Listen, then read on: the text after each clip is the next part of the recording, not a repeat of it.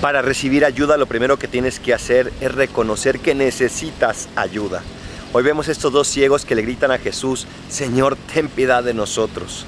Son capaces de reconocer que ellos no pueden solos, pero que Jesús sí puede. ¿En dónde estás batallando en tu vida? Sea cosas profesionales, de salud, de relaciones familiares. Reconoce que no puedes, pero que Jesús sí puede y pide la ayuda y te aseguro que Él no te abandonará.